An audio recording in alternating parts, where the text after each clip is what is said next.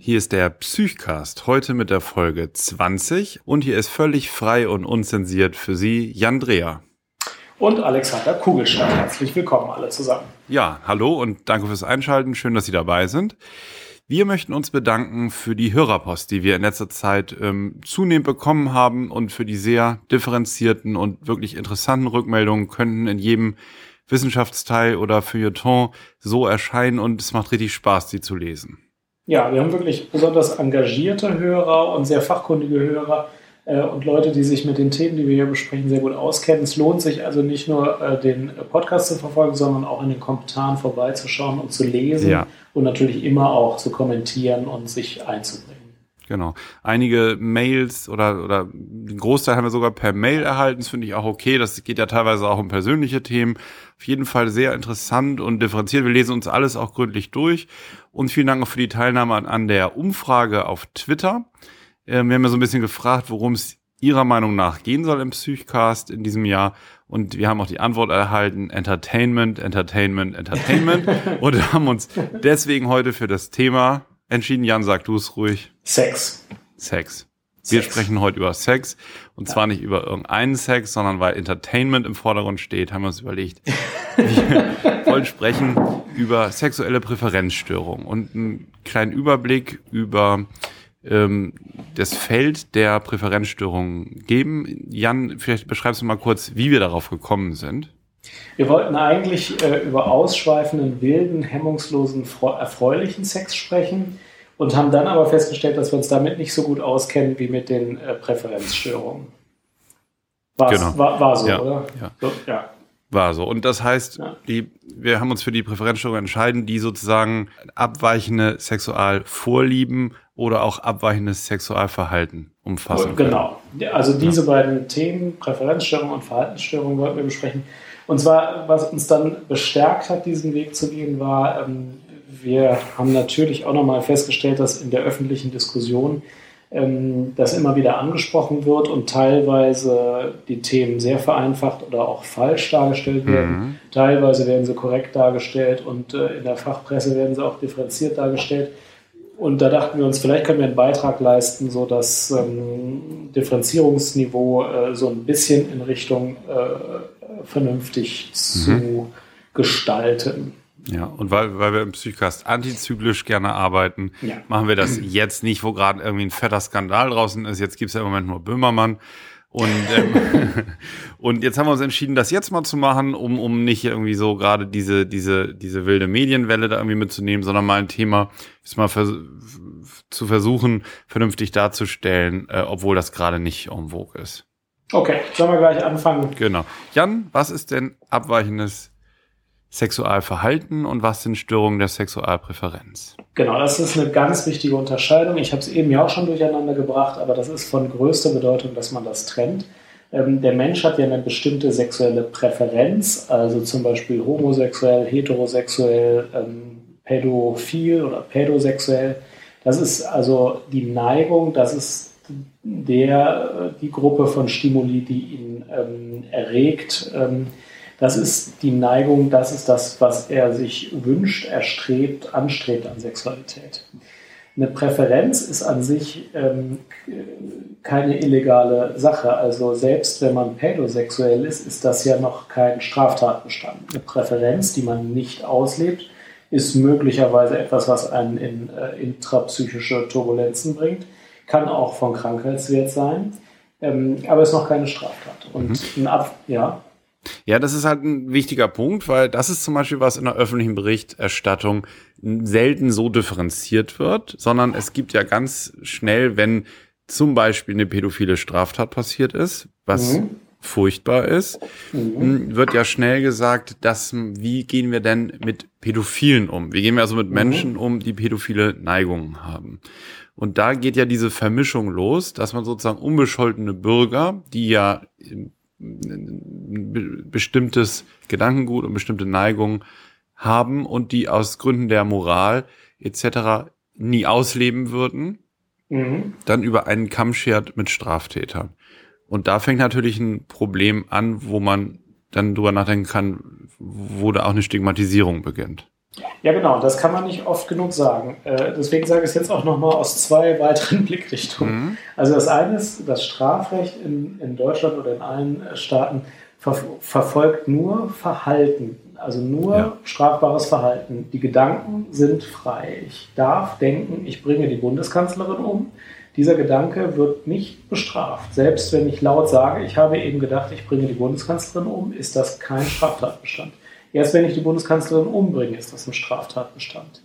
Ähm, das will ich nochmal. Ja, es gibt ja. noch einen, einen Straftatbestand, wenn ich sage, ich plane die umzubringen und das glaubwürdig ist, dass ich das machen möchte.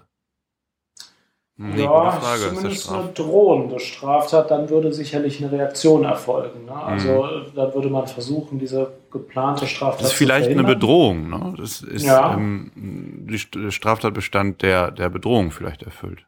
Ja, also die Planung, wenn ich konkret tatsächlich plane, ich weiß nicht, ob ich dann eine terroristische Vereinigung aus einem Einzelnen bin oder was.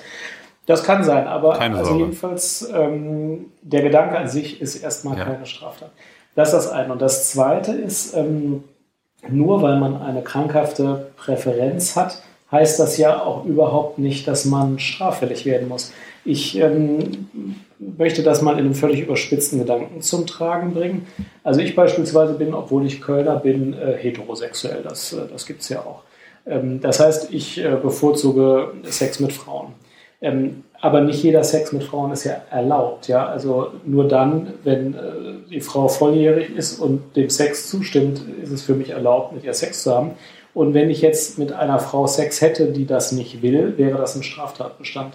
Das heißt, völlig unabhängig davon, welche Präferenz ich jetzt zufällig habe, ähm, gibt es ja innerhalb dieser Präferenz immer erlaubte und nicht erlaubte Verhaltensweisen. Und völlig unabhängig davon, welche Präferenz ich habe, ist halt äh, bei mir so, es gibt äh, sexuelle Akte mit Frauen, die erlaubt sind und es gibt welche, die nicht erlaubt sind. Ne?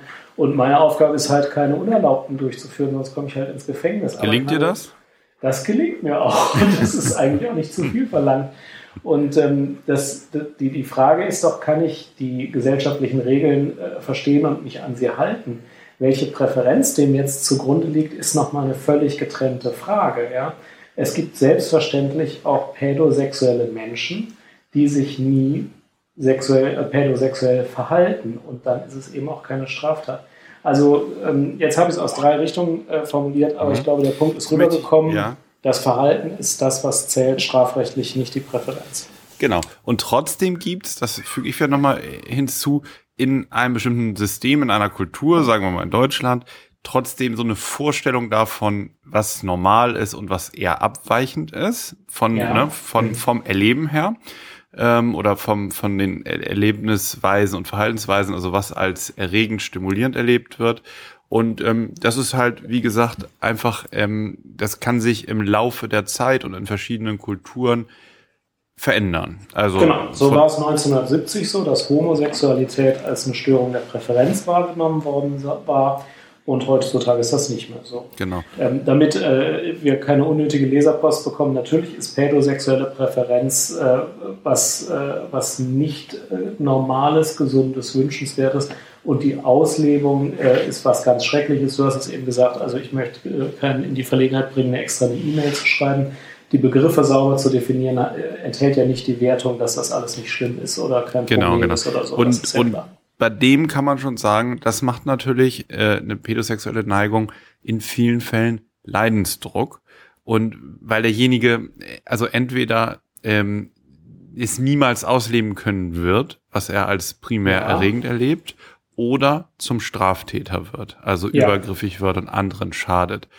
Das macht häufig in der Lebensgestaltung Probleme.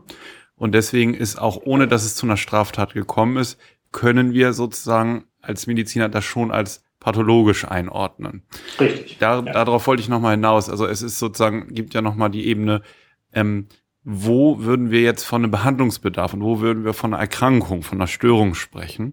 Das würden wir in dem Moment tun, wenn derjenige Leidensdruck hat oder sein Umfeld ähm, unter seinen Neigungen leidet, welche auch immer das sind. Allgemein muss man sagen, dass die Sexualität ein ganz breites Spektrum von Erlebnis- und Verhaltensweisen umfasst. Ich glaube, ähm, also auch im, im noch normal angesiedelten Bereich oder im perversen Bereich, die aber nicht sozusagen zu den Straftaten zählen, gibt es ein unheimlich großes Spektrum und aufgrund der, der Scham-Thematik natürlich, die häufig dahinter steht, wissen wir gar nicht, können wir uns gar nicht vorstellen, was es alles so für Präferenzen gibt. Genau. Ähm, und also, nachdem wir gesagt hatten, strafrechtlich sind die Gedanken frei, also was die Krankheiten und den Behandlungswunsch angeht, darf man sich sehr wohl um Gedanken kümmern und da spielt es schon eine Rolle, welche Gedanken, Empfindungen, Wahrnehmungen ich habe. Ähm, und du hast völlig äh, richtig gesagt, da gibt es jetzt ein ganz breites Feld von verschiedenen Störungen der Sexualpräferenz. Ähm, und äh, ja, lassen, lassen, lass, lass uns doch mal über ein paar sprechen. Ja, genau. Ich würde vielleicht vorher noch einmal vorwegschicken, so, das finde ich nochmal ganz interessant, dass ähm, die Entstehung oder wie sich eine, eine Präferenz, eine Vorliebe ausbildet, ähm, der, das letztlich weiß man es nicht genau heute.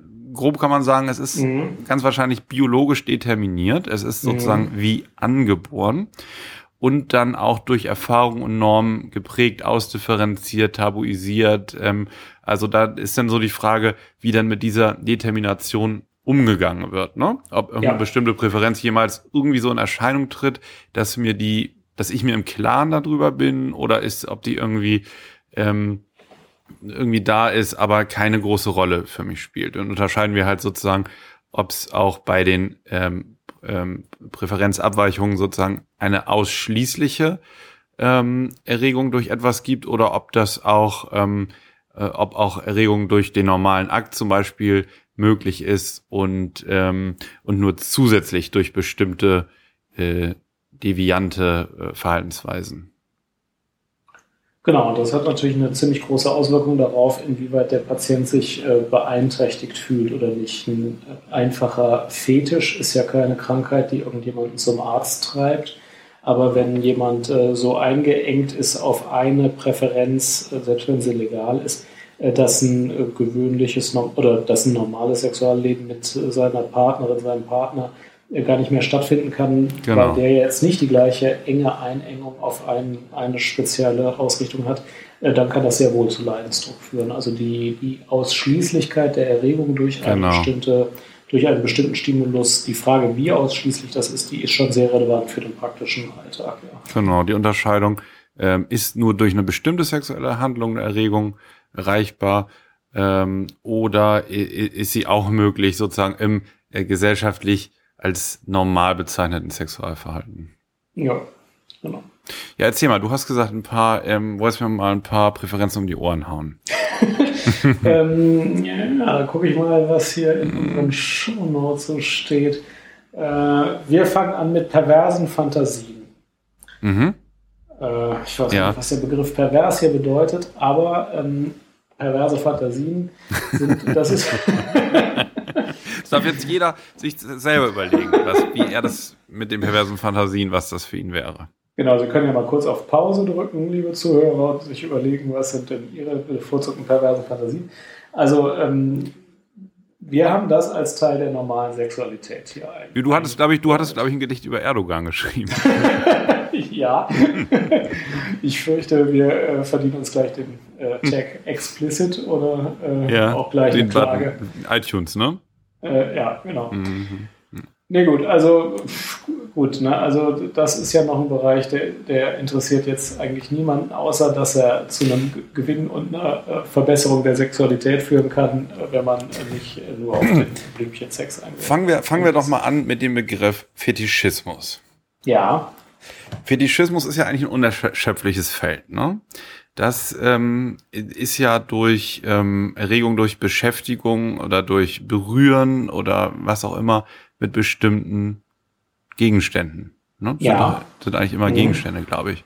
Beispielsweise äh, können Menschen erregt werden durchs äh, Berühren von Schuhen. Ja. So. Das wird immer als Beispiel genannt. Ich habe, glaube ich, noch nie einen Patienten kennengelernt, der einen Schuhfetisch hat. Aber das ist das typische Beispiel. Ja. Das also geht auch ja auch, geht auch mit Körperteilen, glaube ich, mit Füßen zum Beispiel. Es ne? geht mit Füßen, genau. Es geht mit Telefon. Tatsächlich, ja. Ja, ja. okay. Ja. Dieses glatte Plastik von den alten Wählscheibentelefonen zum Beispiel. Gut, das ist auch ein bisschen. Sehr gut. Ähm, also Fetischismus ist was, wo, wo ziemlich ähm, genau der Gedanke, den wir vor, vorweg genannt hatten, zum Tragen kommt. Also wenn das äh, die Sexualität bereichert, hat ja keiner was dagegen, wenn man komplett genau. darauf eingeengt ist und der Partner das jetzt nicht ausnahmsweise auch ist, kann es manchmal zu einem Problem sein. Ja. Fetischismus kann, es kann auch schon eine bestimmte Kleidung sein, die getragen wird. Ähm, mhm. Kommt man damit in Behandlung mit Fetischismus? Also gibt es das praktisch? Das kann es geben, wenn es so sehr ausschließlich ist und einfach mhm. das, das sonstige Sexualleben zum Erliegen bringt, weil sozusagen Stimulation nur noch über vielleicht äh, groteske Dinge erreicht werden können, die mit keinem Partner geteilt werden können und auch eine Paarbeziehung so belasten können. Mhm. Vielfach würde ich denken, ohne da jetzt Zahlen zu haben, dass ein Fetischismus einfach so bleibt und nicht als äh, abnorm oder pathologisch gesehen werden muss. Genau, in der Psychowelt denkt man ja mal, Feten äh, bleiben äh, für immer gleich. Ähm, ich glaube, das ist aber nicht so. Das kann sich auch nee. mal ändern mit der ja. Zeit. Ja. ja, und es lässt sich ja vieles auch doch ins Sexualleben von den Betroffenen integrieren. Also es gibt da ja auch Menschen, die dann zusammenkommen und da denke ich, hat das Internet auch Fortschritte gebracht, dass sich Menschen mit einem gleichen Fetisch da finden. Also im, ja. im kriminellen oder im, im, im schlimmsten Fall, im, im richtig äh, perversen Fall geht das ja auch übers Internet, dann äh, gibt's ja auch schon mal so äh, Krankheitsbilder von, ähm, ja, wie heißt es denn nochmal, wenn man, wenn man sich gegenseitig isst? Kannibalismus. Kannibalismus, ja, da gibt es ja. ein paar Fälle, ja. Ja, aber ich glaube, das ist schon gar kein Fetischismus mehr, oder? Ja, es wäre allenfalls eine Sonderform des Fetischismus, die aber so weit weg ist vom äh, Feldwald- und Wiesenfetischismus, dass sie eine eigene Kategorie verdient. Ja. Ja, schneiden wir raus, ne? Keine Körperteile, aber den Text, äh, weiß nicht, ja, vielleicht. Gut. Dann erklär doch mal bitte, ähm, was ist denn der Exhibitionismus? Ja, Exhibitionismus ist was ganz Merkwürdiges. Ähm, also erstmal die, die Handlung ist, ist folgende. Ähm, Männer zeigen in der Öffentlichkeit ihr Genital, meistens im erregten Zustand, üblicherweise in einigem Abstand, häufig ähm, Passanten, die zufällig vorbeikommen. Das ist die mhm. typische exhibitionistische Handlung.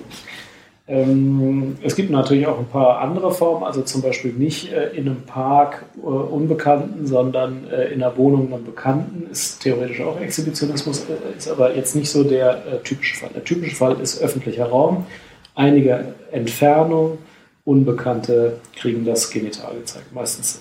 Mhm. Mhm. Ähm, das ist strafbar, das darf man nicht machen ähm, und das wird auch verfolgt und wird auch mit relativ klaren Strafen belegt. Und wenn man vorher sagt, dass man das ja nicht machen darf und dann macht? wenn man das dem Opfer praktisch, dem der sieht, sagt oder wem? Zum Beispiel. Bleibt strafbar. Darf man mhm. aber trotzdem nicht machen. Mhm. Ähm, und da gibt es so ein paar Formen, die ähm, bekannt sind. Also Natürlich gibt es sowas im Rahmen von Manien auch schon mal, wenn jemand sexuell sehr intent ist. Das ist fast noch das Einfachste. Ne? Also im Rahmen einer Manie könnte es sowas mal geben. Ähm, es gibt auch schon mal irgendwie eine hirnorganische Erkrankung, das gibt es schon mal. Aber da gibt es relativ viele ganz äh, unauffällig lebende, gesunde, äh, sonst gesunde äh, Menschen, die das machen.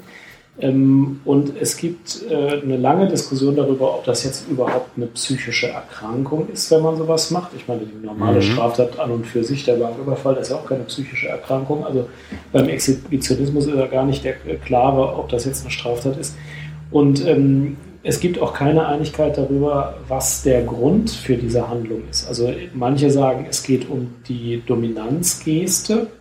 Andere sagen, es ist äh, ein sexuelles Element, wobei die, diejenigen, die es tun, die Täter, in der Regel sagen, sie streben auf gar keinen Fall eine sexuelle Handlung äh, an demjenigen, der äh, es ansieht, an. Also das sind meistens Männer, die sich Frauen zeigen.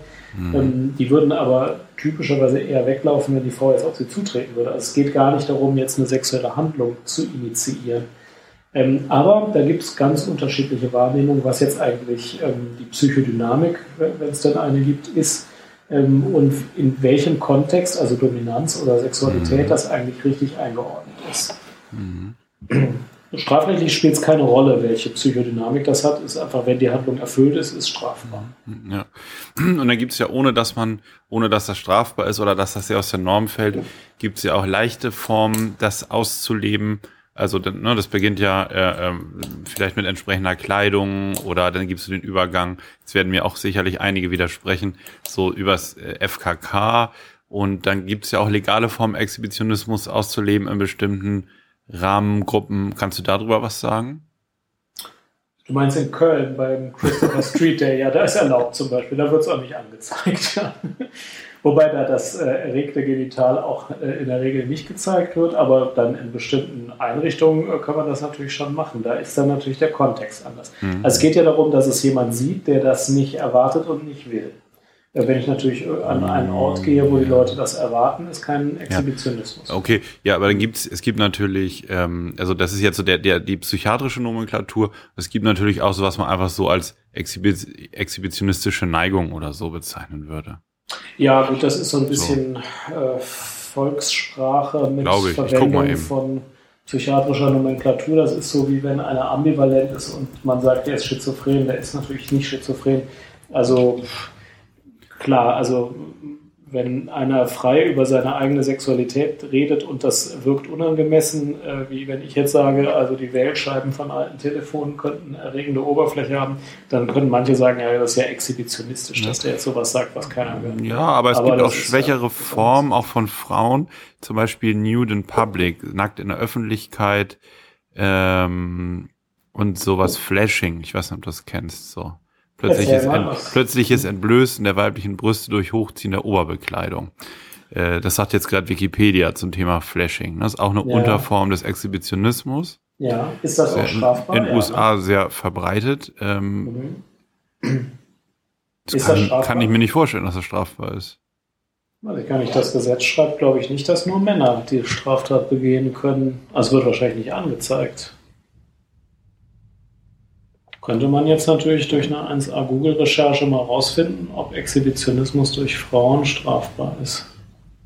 Na, machen wir aber nicht. Ja, klar, das ist auch Erregung. Ja, ja. Exhibitionismus einer Frau kann nach Paragraph 183a Erregung öffentlichen Ärgernisses ja, strafbar sein. Kann es strafbar. Kann, also ne? Das kommt ja natürlich. Sein. Kommt natürlich in der Praxis ja, nie ja. vor, ist klar. Gut. Ähm, dann gibt's den Voyeurismus. Das ist die, um, die umgekehrte Variante. Das heißt, Unwissende bei sexuellen Handlungen zu beobachten und daraus eigene Erregung zu ziehen, oder? Ja, auch das kann strafbar sein, wenn ich die Privatsphäre eines Dritten oder Dritten und Vierten nicht äh, mhm. achte, obwohl ich dazu äh, verpflichtet bin. Da gibt es in den Medien auch mal immer wieder Skandale, dass ein Gynäkologe in seiner Praxis irgendwo eine Kamera hat oder irgendwo im Sonnenstudio äh, Frauen ohne ihr Einverständnis gefilmt wurden und so weiter.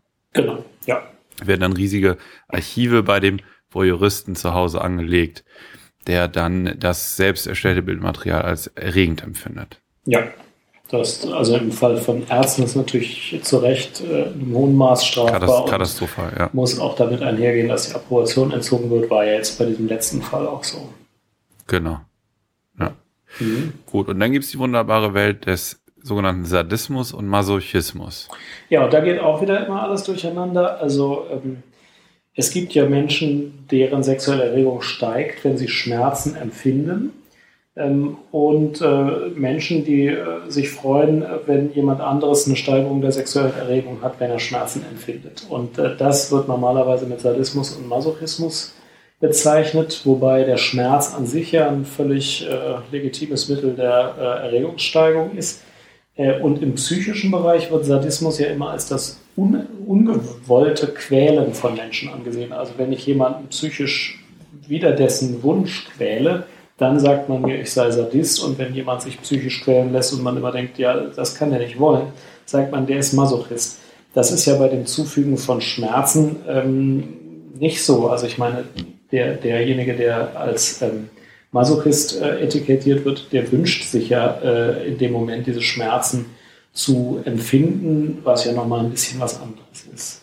Sadismus und Masochismus oder besser die sexuelle Variante, Schmerzen in einer kontrollierten Form zuzufügen oder zu empfinden, ähm, ist ja zumindest äh, in Köln in geordnete Bahnen gelenkt und ähm, äh, ist erstmal nichts, was mit Straftaten irgendwie verbunden ist und wo sich ja manchmal oder wo es ja möglich ist, Leute zu finden, die das mit einem ausleben. Mhm. Also ist auch was anderes, als es so im allgemeinen Sprachgebrauch äh, immer so nahe liegt. Das SM. SM, genau. Oder? Mhm. Ja. Ja, gibt es dann auch diverse Varianten. Das geht ja dann unbedingt nicht nur um körperlichen Schmerz. Es gibt dann auch in dem Bereich Vorlieben, die in, in irgendeiner Weise damit zu tun haben, den anderen herabzusetzen oder sich von anderen dominieren zu lassen. Ähm, so alles, was mit Machtgefälle und dem Ausleben von Macht oder dem Erleben von Abhängigkeit zu tun hat und, und dann erregend erlebt wird. Das stimmt, wobei das äh, immer so auf die Situation, also wobei es den Unterschied gibt, ob es auf die sexuelle Situation oder die Situation bezogen ist oder ob es jetzt eine, ein sich durchs ganze Leben durchziehendes Thema ist. Also ähm, ist ja ein Unterschied, ob ich mich freitags abends mal für eine Stunde in so eine Situation begebe oder ob ich mein Leben so führe. Ja. Hm, hm, ja. Auch die treten im therapeutischen Kontext eher nicht auf, oder? Also ganz in, in der psychiatrischen Nomenklatur nicht, aber so abweichendes Sexualverhalten, was zum Beispiel, das ist, sagen wir mal, im Rahmen, da kommen wir vielleicht gleich noch drauf zu sprechen, es ist ja nicht jemand, der dann nur einen sexuellen Sadismus hat, sondern der vielleicht bestimmte Persönlichkeitseigenschaften hat, die problematisch sind, vielleicht auch aufgrund seiner Beziehungs- und Kommunikationsstörungen. Da spielt dann häufig auch im, im sexuellen Bereich einfach sadistische Sexualität eine Rolle. So, dass, ja, das stimmt. Mhm, dass zum Beispiel, sagen wir mal, äh, der Bereich so narzisstische Persönlichkeitsstörung kann es eine Rolle spielen, dass sexueller Gewinn, sexuelle Regung dadurch stattfindet, dass die Geschlechtspartner herabgesetzt werden oder ähm, im Rahmen einer Vereinbarung misshandelt werden und eben nicht gleichberechtigt sind. Ne, es gibt dann ja auch mhm. so richtig installierte Beziehungen zwischen ähm, Sklave und äh, wie heißt es? Ähm, der dominante Teil? Ja. Also Master and Slave Master sozusagen, and Slave. Ne? Mhm. genau. Ja. Wo das, wo das sozusagen in, in, im Rahmen einer Vereinbarung so gelebt wird. Das ist ja dann, äh, wo sich dann ein, ein sadistischer und ein masochistischer Part finden und ergänzen. Das kann dann ja eine, eine gelungene Kollusion auch sein, mhm. dieser, dieser beiden Pole. Und es gibt sicher den Fall, wo da weniger bewusst mit umgegangen wird und dann auch ohne Absprache gegen den Willen einer Person ähm, so sadistische oder sagen wir mal ähm, e-, egoistische Sexualität gelebt wird. Mhm. Ja.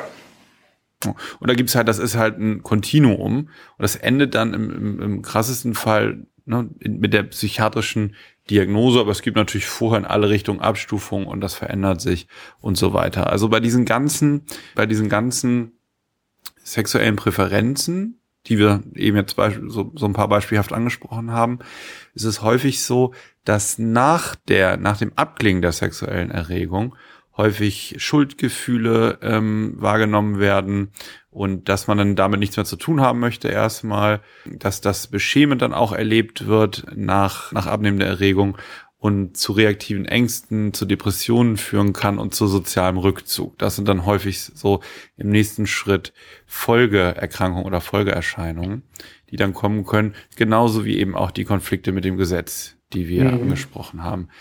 Jetzt hatten wir ja anfangs auch schon mal über die Pädophilie gesprochen, also mhm. über die sexuelle Orientierung auf Kinder. Da muss man vielleicht noch abgrenzend dazu sagen, dass die, die häufigsten Übergriffe, die häufigsten Misshandlungen von Kindern dann stattfinden, wenn eigentlich gar nicht eine pädophile Neigung ähm, vorliegt, sondern eine Ersatzhandlung vorgenommen wird, wegen mangelnder Verfügbarkeit von Gleichaltrigen oder von mhm. angemessenen mhm. Sexualpartnern. Das ist sicherlich der häufigere Fall als eine sogenannte, also sage ich jetzt mal so eine echte pädophile Neigung. Das ist gar nicht so häufig, wie man denkt, was man häufig so in der Bildzeitung liest, der, der Onkel hat die zwölfjährige Nichte missbraucht oder so. Das ist ganz häufig einfach eine Ersatzbefriedigung, sozusagen als Übersprung auf minderjährige, auf eine minderjährige Person, die sich nicht ausreichend wehren kann und natürlich auch nicht einstimmungsfähig ist, zustimmungsfähig ist. Ja, das ist vielleicht nochmal eine wichtige und interessante Abgrenzung. Mhm. Ja. Genau. Ansonsten ist zu sagen, dass häufig bei den pädophilen Neigungen dazu kommt, vor allen Dingen bei den Tätern, eine ausgeprägte Empathiestörung, weil das ermöglicht es dann dem, dem pädophil ausgerichteten Täter, der also letztlich dieses, dieses Verhalten auslebt, auch ohne Rücksicht auf die Opfer oder ohne Empathie und Verständnis dafür, dass er was Unrechtes tut, diese Sexualität dann auszuleben. Also das ist häufig Teil des Erkrankungsbildes und wenn das in seiner vollen Ausprägung so zusammenkommt, natürlich besonders bedrohlich. Ja, das kann man sich auch sonst gar nicht vorstellen, mhm, ohne genau. ausgeprägte genau. Empathiestörung. Ja. Ähm, das ist schon sehr plausibel, dass das kombiniert sein muss. Ja. Es gibt davon ein richtig gutes Video. Und zwar ähm, hat der Ken Jebsen auf seinem Videoblog mal mit Professor Bayer von der Charité gesprochen darüber. Und Ken Jebsen ist ja manchmal so ein bisschen zweifelhaft. Er hat da ja umstrittene Leute, sage ich manchmal, zu Interviews auf seinem Videoblog. Aber das mit Professor Bayer ist wirklich gut. Und wer sich echt dafür interessiert, kann sich das mal anhören, weil die mal ausführlich durchsprechen. Also Professor Bayer ist Sexualmediziner an der Charité, beschäftigt sich im, in dem sogenannten Projekt Dunkelfeld mit einem mhm. Präventionsprojekt für pädophil ausgerichtete Männer, die noch nicht zum Straftäter geworden sind. Ja. Die also, die, die haben auch so eine große Werbekampagne gehabt mit Lieben Sie Kinder mehr, als ihnen lieb ist. Und fordern damit Plakaten auf, sich anonym, also ohne dass es über die Krankenkasse ähm, laufen muss, in dem, dem sogenannten Projekt Dunkelfeld teilzunehmen. Und das ist eine präventive Therapie, die sich unter anderem mit der Frage beschäftigt, wie kriege ich meine sexuelle Präferenz, meine Ausrichtung auf Kinder in mein Leben integriert, ohne zum Straftäter zu werden, indem ich zum Beispiel Übergriffe begehe oder mir kinderpornografisches Material ansehe. Also zwei interessante Sachen, wenn man sich interessiert. Projekt Dunkelfeld, Professor Bayer an der Charité in Berlin und das Video Ken Jebsen im Gespräch mit, mit Professor Bayer, was wir hier mal verlinken unter den Shownotes. Ja, das ist gut. Und das leitet auch schon über zu der Frage, was ist eigentlich therapeutisch zu erreichen? Ähm, da gibt es ja allgemein die Forderung, ähm, die müssen eigentlich alle eingesperrt werden und psychotherapiert werden und nie rausgelassen werden, aber gleichzeitig muss die Psychotherapie ähm, äh, das alles wegmachen, was da also anders ist. Ähm, wie weit ist denn Psychotherapie da überhaupt indiziert und was ist denn von diesen ganzen Behandlungsauflagen, die die Gerichte manchmal aussprechen, zu halten? Ja, also prinzipiell kann man sagen, an der sexuellen Präferenz, die da ist, wenn sie, wenn sie wirklich so umfassend ist und einen großen Bereich der Sexualität einnimmt, kann man nur sehr wenig ändern. Da geht es eher um die Frage in Behandlung, wie kann man das ausleben, was da ist und wie kann man damit umgehen, so dass man keinem anderen schadet und selber auch noch ein halbwegs zufriedenes Leben führen kann. Ja, genau. Ähm, das, das wäre eine, eine, oder es ist eine Seltenheit. Also es ist, ähm, gibt ja einzelne Berichte von langen Psychotherapien. Also mir sind jetzt zum Beispiel auch Einzelfallberichte von Psychoanalysen bekannt, wo eine belastende sogenannte Perversion, das ist so der psychoanalytische Begriff, also dass etwas pervertiert ist, ne, dass ein, ein ja. aufgrund bestimmter Vorerfahrungen, also sexuelle Lust, umgeleitet wird auf ein anderes Objekt, dass so etwas aufgelöst wurde in ganz langen Behandlungen, das gibt es oder das wird beschrieben, aber insgesamt kann man sagen, dass eher die Aufgabe daran besteht, zunächst mal das anzunehmen, was ist und eben daran zu arbeiten, damit leben, damit leben zu können. Genau, und dann muss man auch für die Frage, ob das jetzt funktioniert oder nicht, durch Psychotherapie die Präferenz ändern, nur solche äh, Psychotherapien, die auf freiwilliger Grundlage durchgeführt werden, heranziehen, wenn ich jemanden natürlich wegen einer pädosexuellen Handlung inhaftiere und sage, du musst Psychotherapie machen und erst wenn dann ein Gefängnistherapeut sagt, du hättest deine pädosexuelle Haltung nicht mehr, deine pädosexuelle Präferenz nicht mehr, kommst du gegebenenfalls nach zwei Dritteln der Haft frei, sonst nicht. Wenn der dann natürlich nach vier Jahren sagt, nee, also wissen Sie was, meine Präferenz hat sich geändert, da kann man ja keinen Schluss draus ziehen. Ja. Also es ist insgesamt ein ganz schwieriges Feld, weil vor allen Dingen die Leute Therapie machen wollen, auch ambulant, die vielleicht exhibitionistisch auffällig geworden sind, äh, ein Strafverfahren hatten und dann ähm, eine gerichtliche Auflage haben, der muss mal 50 Stunden Psychotherapie ja. machen.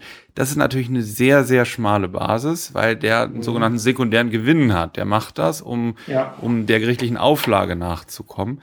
Die Personen haben in den allermeisten Fällen kein Krankheitsgefühl und auch kein Problembewusstsein ähm, so dass in, in den meisten Fällen leider keine aussichtsreiche Psychotherapie erfolgen kann. Genau, und es legt den Fokus auch ein bisschen auf das falsche Gebiet, finde ich. Denn in der äh, Hand hat ja der Betroffene, ob er eine strafbare Handlung durchführt oder nicht. Mhm. Äh, und daran kann er sehr gut arbeiten und da kann er auch genau drüber nachdenken. Und da hilft es auch, wenn man darüber spricht, was kann ich tun, um eben keine strafbare äh, Handlung durchzuführen. Und in diesen Therapien, wenn man sie denn dann vernünftig durchführt, geht es ja auch oft darum. Also Stimuluskontrolle, ja, wenn ich pädosexuell bin, muss ich natürlich keine Wohnung neben einem Spielplatz äh, mieten. Und ähm, äh, gucken, was gibt es noch an Faktoren, die die Handlung begünstigen könnten. Wenn ich mich äh, betrinke, bin ich eher gefährdet, einer strafbaren Handlung nachzugehen. Mhm. Das ist ja ganz allgemein so.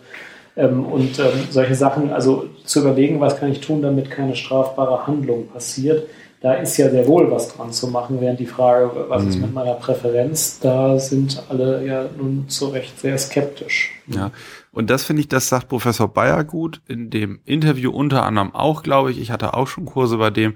Der sagt, das Ziel muss ja sein in einer zivilisierten Gesellschaft, dass zum Beispiel ein Mensch mit einer pädophilen Neigung wie ein Alkoholiker, der weiß davon, eine ja. Alkoholerkrankung, die hat man ja auch, die bleibt auch. Ja. Und er weiß dann eben, er, also Alkohol darf er nicht trinken, ne? Ja. weil dann, dann geht die ganze Spirale wieder los und er hat ein riesengroßes Problem. Ja. Und er sagt, wenn man ihm ein Glas Wein anbietet, ähm, nein, danke, und sagt vielleicht, ich bin alkoholkrank oder auch nicht, wie auch immer.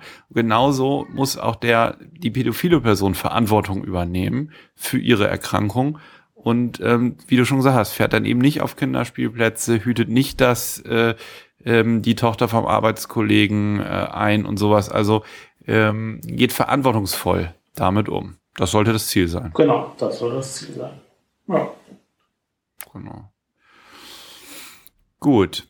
Ähm, ja, mir fällt gerade auf, so, was wir so ein bisschen durch, wir haben jetzt ziemlich viel auch so durcheinander geschmissen. Ich hoffe, unsere Hörer mhm. ziehen uns das nach. Also es ist jetzt so ein bisschen so, so die schwer psychiatrischen Diagnosen und die, die leichten Neigungen oder die Auffälligkeiten, das haben wir jetzt alles nicht so sauber differenziert. Aber ist egal, wir machen hier auch keine Fortbildung, ne? Ja. haben wir ja immer gesagt, sondern es geht darum, jetzt ins Gespräch zu kommen und, und das mal anzuregen. Aber das ist sicherlich teilweise jetzt auch zugespitzt oder, oder vereinfacht. Ja, Gut. Okay, haben wir denn noch was? Och, wir hätten viel, aber ich würde sagen, wir schließen diesen Bereich jetzt mal ab und eröffnen das Diskussionsfeld für die Kommentare. Okay, genau. Mal gucken, was da noch so kommt. Und wir können ja, wir haben ja das große Glück, dass wir jedes Thema jederzeit auch wieder aufgreifen können. Ja, genau. Jan, was hast du für eine Fundsache der Woche dabei? Also, ich habe als Fundsache der Woche etwas, wo man sich eigentlich fragt, warum man da nicht schon, warum ich persönlich da nicht schon viel früher öfter darüber nachgedacht habe. Ähm, ich war neulich ähm, im Rahmen einer psychiatrischen Besuchskommission in einer Klinik ähm, in Hema. Das ist eine große LWL-Klinik, die hat natürlich auch geschlossene Stationen und die haben berichtet, dass sie auf ihren geschlossenen Stationen die Praxis haben, jeden Tag zu prüfen, ob überhaupt im Moment Patienten da sind, die einer geschlossenen Flurtür bedürfen und wenn das nicht so ist, schließen die einfach die Flurtür auf. Das sei so an etwa 30 bis 40 Tagen im Jahr sehr wohl möglich. Dann wird die Tür tagsüber aufgeschlossen auf der geschlossenen Station und das geht. Ähm, ich habe darüber auch äh, auf dem Blog berichtet und ich habe auch ähm, zwei Zuschriften bekommen von ähm, Leuten, die auf einer geschlossenen Station arbeiten, die sagen, dass sie es auch machen, dass das sehr gut sei. Und dass das die Atmosphäre auf der geschlossenen Station durchgehend äh, beruhigt und besänftigt und mildert, was ich für sehr sinnvoll und richtig halte. Ähm, ich selbst bin ja auch lange auf einer äh, geschlossenen Station Oberarzt gewesen und bin jetzt ja auch für ein Krankenhaus äh, verantwortlich, das geschlossene Stationen hat und habe das noch nicht äh, durchgeführt. Ähm, wir überlegen jetzt aber gerade, wie man das möglicherweise machen könnte. Ähm, ich finde das absolut sinnvoll. Ja, das klingt gut. War, war das die Sache, die auch in der SZ stand? Nee, da stand jetzt was anderes. Also, oder sagen wir mal so, da war ein völlig anderer Blickwinkel. Da gab es einen Artikel von äh, einem Professor Beine, der äh, aus einer Ecke, die man äh, wenig ähm, nachvollziehbar findet, äh, so die Nazi-Vergangenheit der Psychiatrien ansprach und sagte, also so. wegschließen ist doch ein bisschen äh, äh, Vergangenheit, das braucht man doch gar nicht mehr. Wenn die Beziehung zum Patienten gut ist, dann soll doch äh, das immer reichen, man braucht gar keine geschlossenen Stationen. Mhm. Und man muss sagen, früher ähm, war dieses Argument ja ganz richtig. Es gab früher sehr viel mehr geschlossene Unterbringungen als heute. Und ähm, in den 70er äh, Jahren, in den 80er Jahren war es ähm, ein ganz wertvoller Diskussionsbeitrag für die Psychiatrie zu sagen, wir können mit viel weniger geschlossenen Stationen auskommen und können viel mehr offene Behandlungen durchführen. Inzwischen sagen solche äh, Psychiater wie ich, äh, dass wahrscheinlich ein Bereich angekommen, äh, dass man in einem Bereich angekommen ist, wo die geschlossenen Behandlungen, die durchgeführt werden, wohl auch wirklich erforderlich sind, weil sonst die Eigen- oder Fremdgefährdung nicht korrekt behandelt werden kann ähm, und dass da nicht mehr viel Luft ist. Klar kann ich immer eine geschlossene Tür auch ersetzen durch einen Pflegemitarbeiter, der auch guckt, dass ich nicht rauskomme. Aber die, das Maß an Freiheitsbeschränkung, dass nicht jeder zu jeder Zeit äh, ohne Kontrolle rausgehen darf, ist jetzt beispielsweise bei dementen Patienten, die sich dann verlaufen oder auch bei akut eigen- oder fremdgefährdeten Patienten meiner Einschätzung nach schon so weit, dass die Behandlung, die wir jetzt noch geschlossen durchführen, da schon auch einige triftige Gründe haben. Und dieser SZ-Artikel, der war so ein bisschen äh, formuliert so in der Richtung, ja, also wer, wer, heutzutage noch einen einschließt, der lebt hinterm Mond, ähm, das trifft es wohl auch nicht. Ne? Also das Bewusstsein der Mitarbeiter in psychiatrischen Kliniken, dass Einschränkungen der Freiheit äh, eine der erheblichsten Einschränkungen der Menschenrechte sind, die man machen kann, das, das ist, glaube ich, schon wirklich sehr hoch. Und äh, der Umgang mit solchen freiheitsbeschränkenden Maßnahmen ist sehr bewusst. Und ähm, ich glaube, dass, wenn welche durchgeführt werden, es äh, wirklich im Wesentlichen auch unvermeidbar ist. Der SZ-Artikel kam aus der Richtung, also das kann doch gar nie mehr nötig sein, was auch ein bisschen ja, weltfremd ja. ist. Ja. Genau. Super. Was hast du gefunden diese Woche? Ich habe jetzt was ganz Aktuelles noch gefunden, was anderes, was ich eigentlich gedacht hatte. Äh, jetzt gerade von heute Morgen eine Studie auf Medscape gesehen, eine neue. Passt ja. jetzt zum Thema, deswegen. Ähm, die heißt ähm, Ejaculate More, Have Less Prostate Cancer Risk. So. Gut. Und da geht es darum, ja. genau, jetzt gerade rausgekommen, 31. März, die Originalstudie veröffentlicht worden, ähm, aus, äh, die war eigentlich in der, in der europäischen äh, Urologie-Zeitung veröffentlicht und ähm, hat zur, zur Zusammenfassung sozusagen zu sagen, man hat zehn Prozent, also als Mann zehn Prozent niedrige, niedrigeres Risiko für Prostatakrebs, wenn man zwischen acht und zwölf äh, Ejakulationen pro Monat hat und zwischen 40 und 49 Jahre alt ist. Mhm. Und 20 Prozent weniger Prostatakrebsrisiko, ähm, wenn man äh, zwischen 13 und 20 Ejakulationen hat im gleichen Alter. Ja, das also, ist doch mal eine beton, ja. Die betonen nochmal, dass diese Assoziation dieser Werte von Ejakulation und, und, und Prostatarisiko jetzt keinen Kausalzusammenhang haben muss, aber ja. sie sind miteinander assoziiert, wie auch immer. Ja, das finde ich äh, gut zu wissen. Kann sich lohnen. Ja. Das bezieht sich auf alle Formen von Ejakulation, nicht nur auf Onanie, sondern auch auf partnerschaftlichen Sex. Früher hieß es, Onanie macht blind. Heute müsste man sagen, keine Onanie oder kein Sex macht Krebs, muss man sagen, oder? Ja, ja. Ja. So, Jan, was ist dir noch Neues begegnet? Ja, ähm, ich will Werbung machen für Frequenz 4000 oder 4000 okay. Hertz. Jetzt bin ich, jetzt bin ich äh, gespannt.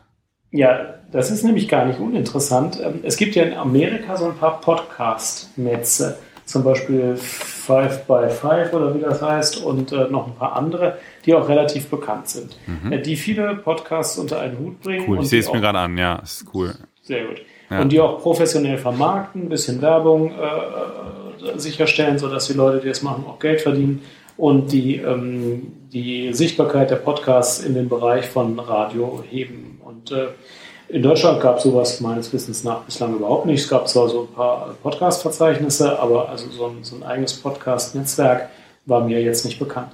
4000 Hertz ist jetzt total neu, ist gerade an den Start gegangen, gibt es ähm, seit kurzem erst, habe ich jetzt unlängst entdeckt. Und die wollen genauso was machen, nämlich ähm, das ist ein Berliner äh, ja, junges Unternehmen, das sich überwiegend aus Mitarbeitern, die früher beim Radio gearbeitet haben und einigen anderen Journalisten zusammensetzt und die einige verschiedene Podcasts zu interessanten Themen aufnehmen und die nach einem gemeinsamen Label ein bisschen vermarkten und promovieren und etablieren. Ich habe heute Morgen auf der Fahrt zur Arbeit zum Beispiel Systemfehler gehört. Das ist, hm, ist ein, cool. Ja, ein Ableger dazu, großartig, äh, der, der über Fehler, äh, über angelegte Fehler in komplexen Systemen berichtet. Heute ging es um Smartphones. Ähm, und die machen das sehr aufwendig, also mit O-Tönen, mit Musik und äh, da ist äh, audiomäßig richtig was los. Mhm. Ähm, kann ich sehr empfehlen. Wir verlinken es natürlich, dass man da mal drauf mhm. schaut und gegebenenfalls mal den einen oder anderen Probe hört. Ich finde es ein super Projekt. Sind wir da auch? Wir sind da nicht, ähm, aber. Wir jetzt nicht. ah, ja. Da müssen wir mal betrunken drüber reden, ja. ja. Sind wir nicht bei Hörsuppe? Ja, da sind wir auch nicht. Die haben uns noch nicht ja. aufgenommen. Ja. Ja, ja. Naja, wer uns sucht, der findet uns. Naja, ne? ich glaube auch. so. Okay, also 4, 4000 Hertz. ist, glaube ich, auch aus der Sache ähm, mit diesem Radiobüro entstanden, ne? was ja, sich genau. auch einige freie Radiojournalisten genommen haben, obwohl die wirklich schöne Podcasts produzieren. Genau, in diesem Büro wird es auch aufgenommen. Super. Hast du schon mal den Begriff Gruppenpuzzle gehört, Jan?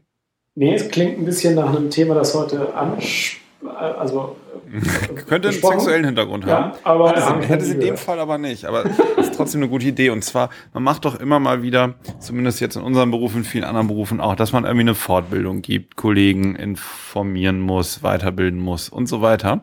Ja. Und ähm, ich bereite auch gerade wieder eine, eine etwas größere Fortbildung für ähm, das Spätfrühjahr vor oder für den Frühsommer dieses Jahr äh, über Depressionen und habe da jetzt länger mit einem Kumpel mal drüber gesprochen, der Pädagoge ist und mhm. auch in der Erwachsenenfortbildung tätig ist. Also Referendare, Lehramtsanwärter ausbildet, auch äh, fertige Pädagogen äh, mhm. weiterbildet in bestimmten Verfahren.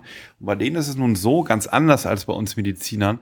Die haben richtig Ordner und Skripte voll mit Methoden, mit Seminarmethoden. Da heißt Seminar nicht ein paar PowerPoint äh, und dann vielleicht noch eine Diskussion mit Fragerunde, sondern da gibt's verschiedene richtig Fortbildungstechniken und, mhm. und, Methoden, wie ein Seminar ausgerichtet wird. Und ich wollte nur mal eine rausgreifen, über die wir gesprochen haben und die ich jetzt auch mal ausprobieren möchte gerne, die sich total gut anhört. Und das ist zwar statt ein Thema, sagen wir mal, man hat anderthalb Stunden Zeit. Ne? Es geht um ein kleines Seminar oder eine kleine Fortbildung.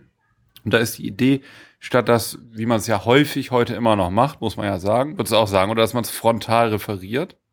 Äh, ich persönlich finde, man darf nur noch Workshops machen, frontal referieren ist verboten. Aber Echt, das ist ne? nur meine persönliche Meinung. Also ja, 90 ja, dann, der dann, dann, laufen so ab. Da hatte ich dich jetzt mal wieder unterschätzt. Also, ja, super. Also Gruppenpuzzle ist zum Beispiel eine Methode, die funktioniert so. Man bildet aus den, aus den Teilnehmern drei Gruppen. Mhm. Und das Hauptthema, über das man sprechen möchte, unterteilt man auch in drei Gruppen. So weit, so einfach. Ne? Also ja. es geht gar nicht los frontal mit Unterricht, sondern ich habe zum Beispiel das Thema Psychopharmaka und unterteile es in Nebenwirkungen, Indikationen, Substanzen. Ja. Und dann erstelle ich drei Medien darüber. Also sagen wir mal drei Texte, jeweils eine DIN A4-Seite. Da fasse ich halt das zusammen, was ich sonst auf die PowerPoints quetsche. so. ja. Und dann krieg, kriegen, sagen wir mal, 30 Teilnehmer, immer, eine, immer zehn von denen bekommen einen Text. So. Das ja. also ist zehn, Exper also drei Expertengruppen a zehn Teilnehmer gibt. Mhm. Und die ziehen sich dann zurück in der Arbeit für, weiß nicht, 20, 30 Minuten, lesen das, werden Experten da drin und tauschen sich aus über Aspekte, die vielleicht noch fehlen, was man noch dazu sagen könnte, mhm. so dass die also die Gelegenheit haben, für diesen Bereich Experten zu werden. Mhm. Und dann wird es im nächsten Schritt anders gemischt. Dann gibt es dann gibt es kleine Gruppen A3-Teilnehmer, wo einer von jeder Expertengruppe dabei ist. Dann gibt's gemischte Gruppen. Mhm. Also zehn Dreiergruppen. Mhm. Weißt du, wie ich meine? Ja, ich kann es mir vorstellen und ich finde es super. Mhm. Die ziehen sich dann wieder in ihre Dreiergruppen zurück. Und jetzt hat man plötzlich drei Experten. Einen für Nebenwirkungen, einen für Indikationen, ja. einen für die Substanzen. Und die bilden sich dann gegenseitig fort.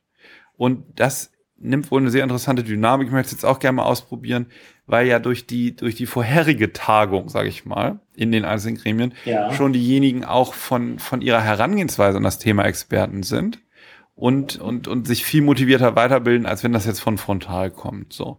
Und ähm, nach dieser Weiterbildung in den kleinen Gruppen kann man dann am Ende nochmal vielleicht zusammentragen, ne, was, was wichtige äh, Ergebnisse oder Widersprüche etc. in den einzelnen Gruppen waren.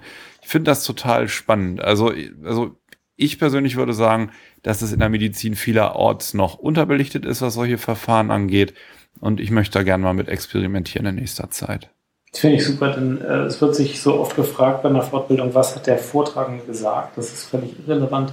Die Frage Genau. ist, woran kann sich der Teilnehmer eine Woche später noch erinnern? Erinnern. Und genau. da kann sich eigentlich nur an Sachen erinnern, die er selber erarbeitet hat oder die er in so einer Ja. Kleingruppe erarbeitet hat. Da bin ich auch fest von überzeugt. Das ist super. Erzähl mal, wie das war, wenn du es dann Ja, anwendest. das probiere ich mal aus. Und mein Freund meinte auch, Mhm. der Trick ist, du als Referent bist komplett unwichtig. Das ist völlig Ja. egal, ob du hinterher weißt, was die gemacht haben oder so. Das ist, glaube ich, dieser moderne Aspekt, ne? dass, Ja. dass, dass man, ähm, ich, also es ist doch häufig noch so, dass es man denkt, es geht darum zu kontrollieren, wie gut der Referent irgendwas kann oder Ja, weiß. genau. Ne? Ja, ja. Und der So. Referent will auch sein Wissen darstellen Mhm, oder so. genau. Das ist ja alles total langweilig.